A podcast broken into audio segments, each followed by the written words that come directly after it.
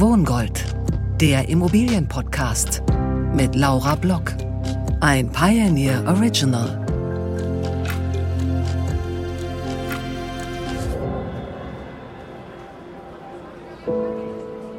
Ich stehe mit Herr und Frau Kurz vor dem Amtsgericht in Berlin-Charlottenburg. Es gibt nicht viele Momente im Leben, in denen man glücklich ein Amtsgericht verlässt. Doch dem Ehepaar Klein war das Grinsen deutlich anzusehen, als sie am vergangenen Mittwoch aus dem Amtsgericht Charlottenburg kamen. Die beiden haben soeben eine doch recht günstige Immobilie aus einer Zwangsversteigerung gekauft. Herr Kurz, ich habe auch gesehen, Sie haben da eine, so eine Bäckerfaust gemacht. Sie waren auch richtig zufrieden, dann äh, die Wohnung für 265.000 bekommen zu haben, oder?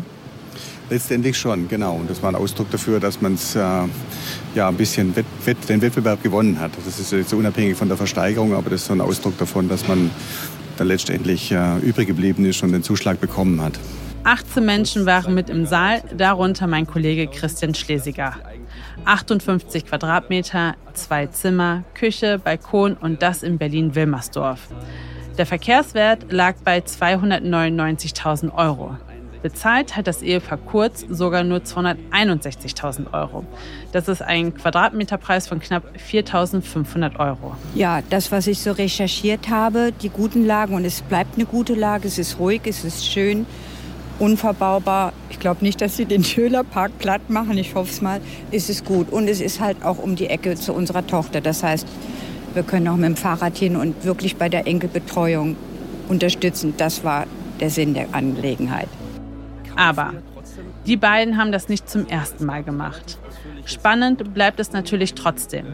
Die Erwartungen an die soeben ersteigerte Wohnung sind, vielleicht auch aus Erfahrung, recht niedrig. Erwarten tut man eigentlich eine sanierungsbedürftige Wohnung. Und eigentlich ist es relativ egal, ob der Zustand jetzt teilmodernisiert ist oder irgendwas gemacht wurde die letzten 10, 15 Jahre oder wann auch immer, weil wir eigentlich immer komplett die Wohnung dann renovieren oder modernisieren. Es ist ganz selten, dass eine Wohnung oder eine Immobilie in sich in dem Zustand befindet, außer beim Neubau, den, man, den wir akzeptieren können. Und deswegen ist es eigentlich, erwarten wir, dass man sie komplett machen muss, außer die nicht, nicht entkernen, aber sanieren muss oder modernisieren muss. Das ist die Erwartung.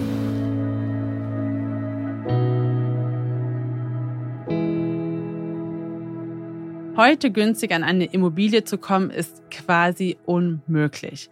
Entweder hat man gute Kontakte und ein bisschen Glück, oder man versucht es eben über eine Zwangsversteigerung.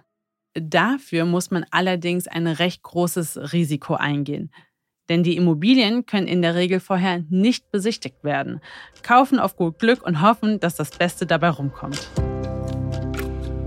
Und damit herzlich willkommen zur vierten Folge von Wohngold, der Immobilienpodcast hier bei The Pioneer. Mein Name ist Laura Block. Im vergangenen Jahr gab es rund 28.000 Zwangsversteigerungen hier in Deutschland. Mein erster Gast geht fest davon aus, dass die Zahl im nächsten Jahr sogar noch steigen wird. Anaïs Cosno ist Mitbegründerin von Happy Immo. Happy Immo ist eine Plattform, über die sich Frauen rund um das Thema Immobilien und Immobilieninvestitionen weiterbilden können. Das Thema Zwangsversteigerung kommt hier häufig auf. Wenn man die Spielregeln beachtet, so Frau Cosno, kann eine Immobilie aus einer Zwangsversteigerung eine gute Möglichkeit sein. Hallo Frau Cosno. Hallo, herzlichen Dank für die Einladung. Sie sind heute das erste Mal hier auf der Pioneer One, richtig? Genau, ich habe es mir immer gewünscht und jetzt bin ich endlich hier. Total super. Wunderbar. Und es ist auch gut, dass Sie da sind, weil wir haben ein sehr wichtiges Thema zu besprechen und zwar das Thema Immobilien. Die Preise sind ja in den letzten zehn Jahren um rund 35 Prozent gestiegen. Wird sich dieser Trend der Preissteigerung weiter fortsetzen? Genau, also wenn man nach hinten guckt, ähm, ich habe jetzt die Zahlen für die letzten 18 Jahre, dann ist es sogar noch mehr. Da ist es jedes Jahr um 4,8 Prozent gestiegen. Und ähm, da gab es dann auch wie heute gerade Tiefpunkte, ja, ähm, Lehman-Krise, Griechenland-Krise. Aber im Schnitt sind Immobilien eben jedes Jahr um 4,8 Prozent gestiegen. Ja? Also Top Investment. Und die Prognosen für die Zukunft sind so vom IFO-Institut, also renommiertes Institut, dass die Immobilienpreise sogar um 7,6 Prozent steigen werden jedes Jahr in Deutschland. Was daran liegt, dass wir Zuzug haben, dass wir immer älter werden und je älter wir sind, desto mehr Platz verbrauchen wir in Wohnungen und wir einfach viel zu wenig Wohnungen haben. Also Ja. es fehlen irgendwie 800.000 Wohnungen in Deutschland. Also Der Wohnraum ist knapp. der Wohnraum ist knapp, Ja. genau. Angebot und Nachfrage passen nicht zusammen, also werden die Preise schon steigen. Jetzt gerade sind sie niedrig, zum ja, Glück. Ja.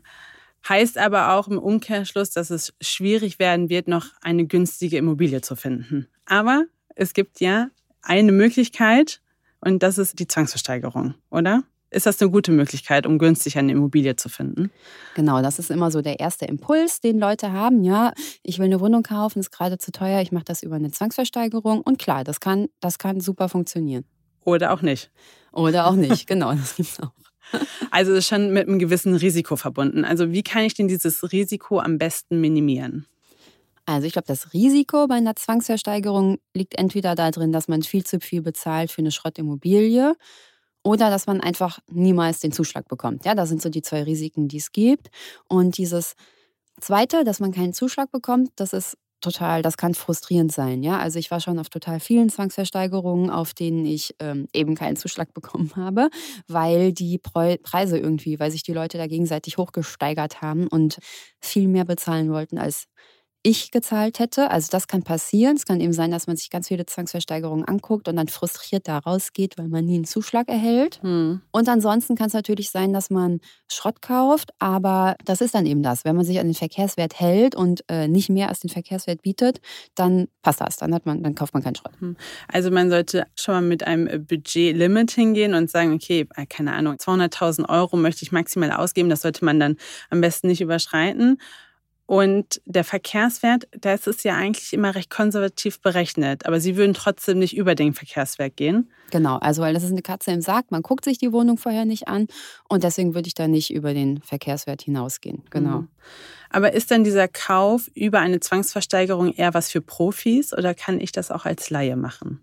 Also wir haben bei uns im Club viele Frauen, die ähm, zu Zwangsversteigerungen gehen. Es gibt nicht so viele, die einen Zuschlag bekommen, aber ein Beispiel kann ich ja mal kurz erzählen. Das waren, da haben wir auch, wir haben auch einen Podcast, wir haben auch eine Mhm. Podcast-Folge darüber, über genau diese Geschichte.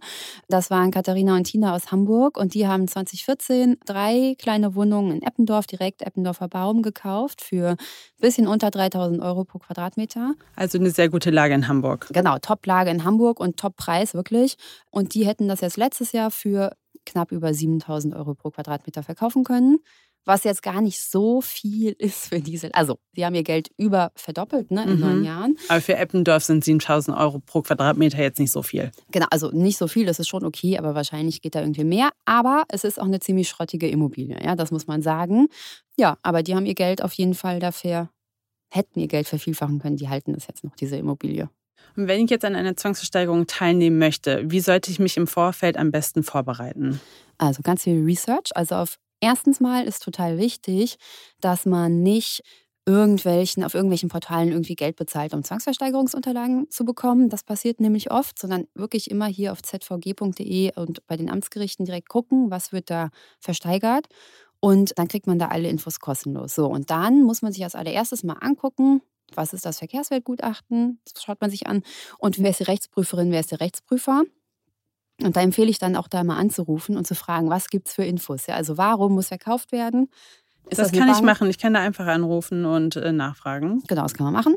Die freuen sich nicht immer, aber äh, ich habe damit sehr gute Erfahrungen gemacht. Ja, auch gerade um rauszubekommen, wie wahrscheinlich ist es denn, dass diese Zwangsversteigerung abgesagt wird, weil das ist auch frustrierend. Ja. Ich hatte auch schon viele Zwangsversteigerungstermine, auf die ich mich vorbereitet habe und dann wurden die am Tag selber noch abgesagt. Ja, das ist mir gestern passiert. Ich bin äh, gestern Ja, zu einer mega nervig. Zwangsversteigerung gegangen. Ich war extrem pünktlich. Sollte man auch sein, weil man muss ja vorher auch noch durch die Sicherheitskontrolle im Amtsgericht. Ja, Mhm. das dauert auch immer ein bisschen.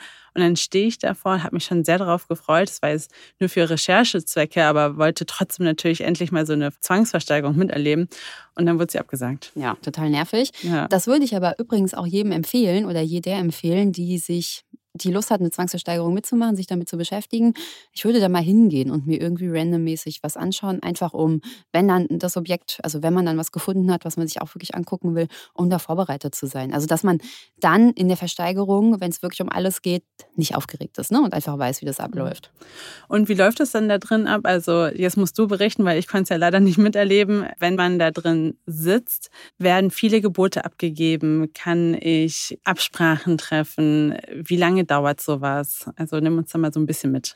Also es ist total unterschiedlich. Ja? Also es gibt wirklich Zwangsversteigerungen, da sitzt man da alleine. Und es gibt auch Zwangsversteigerungen, da ist der Saal total voll. Also ja, und dann, je nachdem, wenn man da alleine ist, dann kann man natürlich einfach bieten. Heißt aber nicht, dass dann der Gläubiger den Preis auch annimmt. Also wenn man unter diesen 70 Prozent ist, ne, bei der ersten Versteigerung, dann kann der, kann der auch ablehnen. Ja, und ansonsten ist das eigentlich ein ziemlich großes, ähm, wie auf dem Markt so ein bisschen oder wie auf dem Bazar, ne? Kommen dann die Angebote. Man kann rausgehen, man kann sich kurz absprechen. Also absprechen heißt ja dann eher, dass man sagt, dass man irgendwie versucht, den anderen dazu zu bringen, dass er sein Angebot zurückzieht oder nicht mehr weiterbietet. Das kann man machen. Ja, und ansonsten kriegt dann eben derjenige den Zuschlag, der am meisten bietet. Und ich kann sagen, dass diese Sachen, diese Zwangsversteigerungen, bei denen es richtig abgeht, wie auf dem Masar, das sind eigentlich die, wo man verliert, ja, weil das irgendwie bieten sich dann die Leute in Rage und wollen dann irgendwann unbedingt dieses Objekt haben. Mhm. Und dann ist es gefährlich, weil dann geht man über die Preisgrenze raus, die man hatte. Und das ist dann wirklich wie bei jeder Immobilie. Man darf sich auf keinen Fall in die Immobilie ver ver verlieben und eben auch nicht in ein Zwangsversteigerungsobjekt. Und wenn man das unbedingt haben will, dann wird man am Ende zu viel zahlen. Also es ist eine richtige Rechercheaufgabe, bevor ich damit überhaupt starte. Also sehr zeitintensiv.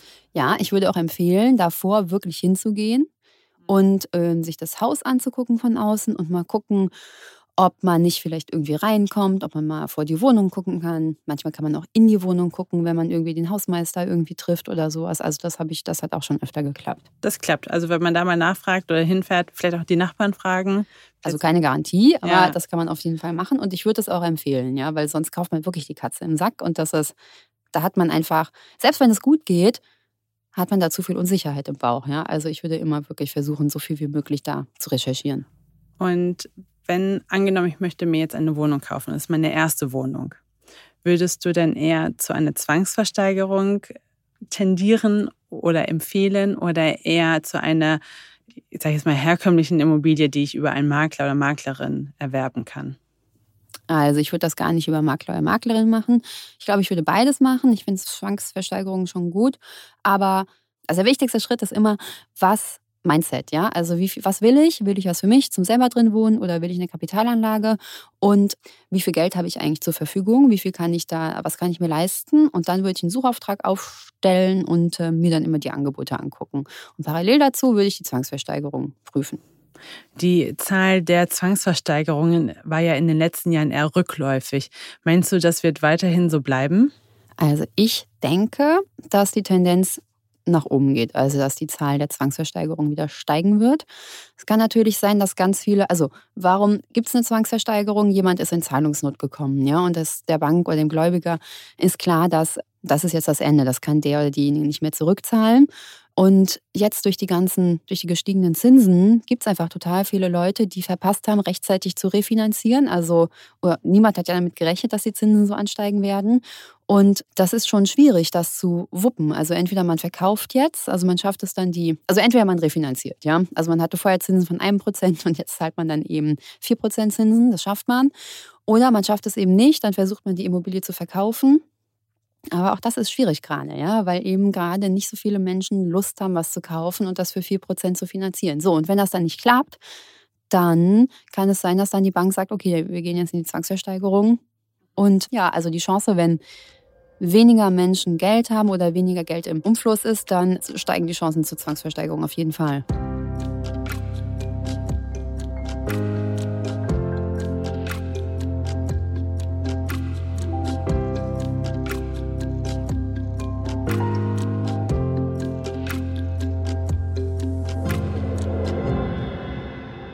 Recherche, Recherche, Recherche ist also das A und O, wenn man Interesse an einem Objekt aus einer Zwangsversteigerung hat.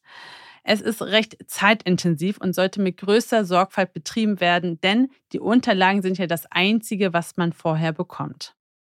Einer, der nicht nur im Saal saß, sondern auch mitgeboten und hinterher sogar auch den Zuschlag bekommen hat, ist Carsten Kubacki. Er hatte mit seinem Haus aus der Zwangsversteigerung Glück im Unglück. Hallo Carsten. Hallo Laura. Carsten, wir kennen uns ja schon ewig und deswegen duzen wir uns beide auch. Und weil wir uns schon so lange kennen, kann ich mich noch sehr gut an deine Baustelle erinnern, die direkt bei dir am Haus war.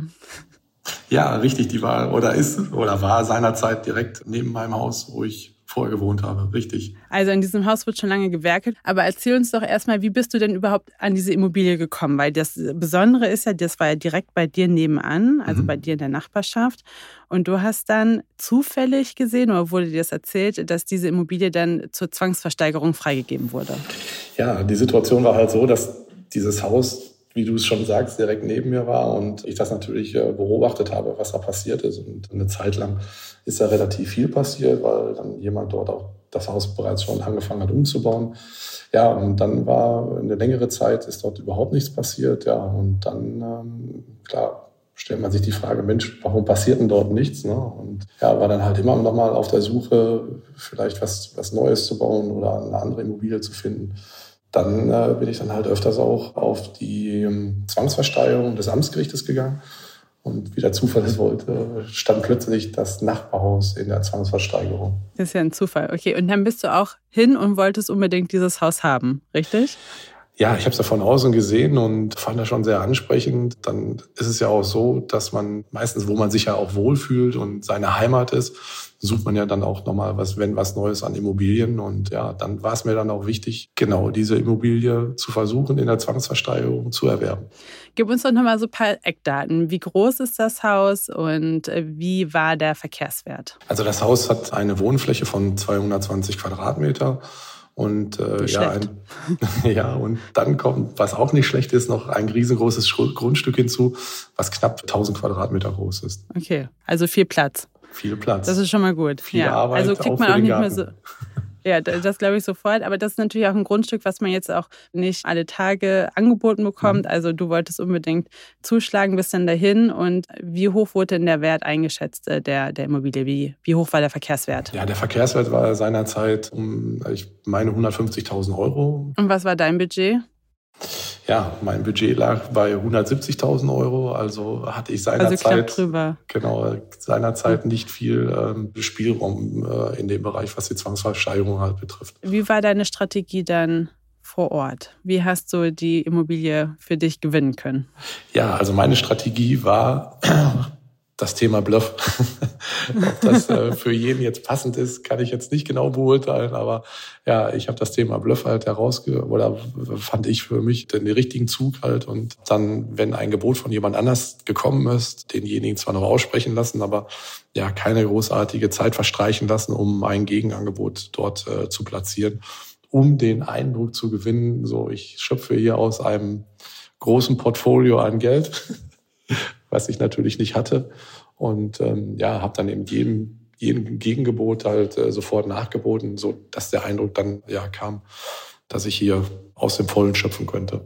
Und dann wart ihr hinterher nur noch zu zweit, oder? Es gab genau. noch mit dir einen weiteren sehr fleißigen Mitbieter. Genau, es gab dann hinter mir noch einen fleißigen Mitbieter hinter mir aus dem Grund, weil er wirklich hinter mir gesessen hat dann kam die Situation halt so, dass mich der Mitbieter dann angesprochen hat, mich gefragt hat, so wie weit ich denn jetzt hier bieten möchte. Und dann haben wir die Situation genutzt und sind dann vor die Tür gegangen. Ja, also die Möglichkeit besteht halt auch, dass man während der Auktion nochmal mitbieten kann, weil es gibt eine Bieterstunde, so nennt sich das. Und dann kann man wirklich auch nur in dieser Zeit seine Gebote abgeben. Ja, man kann natürlich auch in dem Zuge nochmal rausgehen. Man kann man ist da Man frei. darf sich absprechen. Also ihr durftet den Saal verlassen ja, und dann wieder reinkommen. Genau, wir durften den Saal verlassen und dann nochmal reinkommen und ja, haben dann die Gelegenheit genutzt, uns äh, ja auf dem Flur des Amtsgerichtes zu unterhalten. Man hat mich dann gefragt, Mensch, äh, wie weit wollen Sie denn hier bieten? Weil das hört sich so an, als ob Sie hier wer weiß wie bieten wollten. Ja, und dann habe ich demjenigen dann als Antwort halt auch gegeben, ja, ich würde jetzt so lange bieten wollen, bis ich dann das höchste Gebot habe. Mhm. Ja, und dann hat er dann eingesehen äh, aus seiner Sicht, dass das Mitbieten für ihn nicht sich weiter lohnen würde und äh, ist dann mit mir zurück ins, in den Sitzungssaal und hat dann auch nicht mehr weiter geboten. Also er hat aufgegeben. Er hat aufgegeben, ja, und hat meinen Bluff nicht durchschaut. Und du hast dann den Zuschlag bekommen. Was hast du dann damals für die Immobilie gezahlt? Ja, ich habe damals äh, 120.000 Euro für die Immobilie bezahlt. Für dich war es ja auch nicht so ganz die Katze im Sack kaufen, weil du ja eben in der Nachbarschaft gelebt hast, du kanntest die Immobilie von außen, konntest du auch mal reingehen und dir das vorher anschauen, bevor du zu dieser Zwangsversteigerung gegangen bist? Mhm. Also die Situation war bei dieser Zwangsversteigerung so, also ich habe auch schon mal eine, eine andere mitgemacht, aber bei dieser Zwangsversteigerung war die Situation halt so, dass der, ähm, derjenige, der die Zwangsversteigerung herbeigeführt hat, äh, eine Bank war und die Bank äh, jemand entsendet hat, um ja, möglichen Interessenten, die bei der Zwangsversteigerung mitbieten wollen, ähm, da die Immobilie auch mal zu sehen. Und deshalb hatte ich da wirklich die große Chance oder mehrere Leute oder viele Leute, es waren wirklich viele Leute vor Ort, die Möglichkeit, die Immobilie sich zu besichtigen halt. Ne? Also man hat, man kauft zwar die Katze im Sack, was sich auch nachher herausgestellt hat, aber die Katze hat wenigstens ein bisschen aus dem Sack herausgeschaut. Immerhin. Genau, das musst du uns jetzt nochmal erzählen. Also du konntest mhm. dir die Immobilie anschauen, aber als du dann dort das erste Mal als Eigentümer hingegangen bist und angefangen hast, es umzubauen, da gab es ja noch die eine oder andere Überraschung, oder? Ja, da gab es einige Überraschungen, das stimmt schon. Gut, man muss sich auch bewusst sein, dass gerade eine Zwangsversteigerung halt auch ja ein gewisses Schicksal ja mit sich trägt. Ne? Also meistens ist es ja so, dass Beziehungen auseinandergehen. Jemand kein Geld mehr hat, um ja die Finanzierung fortzuführen oder irgendwelche Dinge. Also meistens ist es ja immer äh, ein Schicksalsschlag, äh, der im Vorfeld passiert.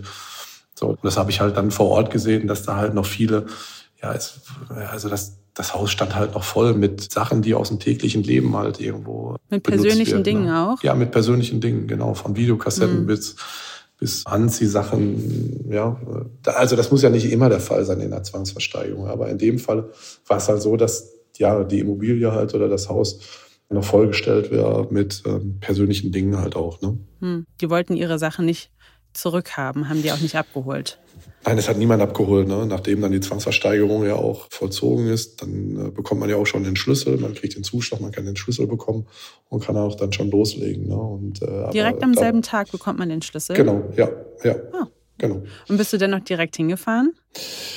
Ja, ich habe mich dann umgezogen und bin dann äh, habe dann sozusagen losgelegt. Natürlich äh, geht man äh, ja am Anfang auch mit einer riesengroßen Euphorie dann ans Werk. Ne? Und äh, wie du dann auch gerade gesagt hast, äh, kamen dann noch ein paar Schwierigkeiten hinzu. Ne? Also, da, Welche das, waren man, das denn? Ja, die Schwierigkeiten, klar, wenn man so eine gebrauchte Immobilie übernimmt und auch keine Vorinformation natürlich bekommt. Ne? Wenn da jemand schon angefangen hat zu bauen, dann weiß man auch nicht, wie zum Beispiel Leitungswege irgendwo lang gehen, ob, egal ob es jetzt Strom, Gas, Wasser. Äh, beim normalen Hauskauf, da kann man sich ja mit dem Eigentümer nochmal unterhalten.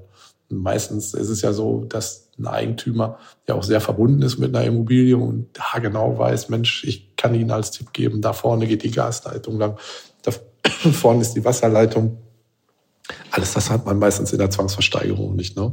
Also waren viele Überraschungen äh, von ja, Grundleitung bis Elektro bis Abwasser.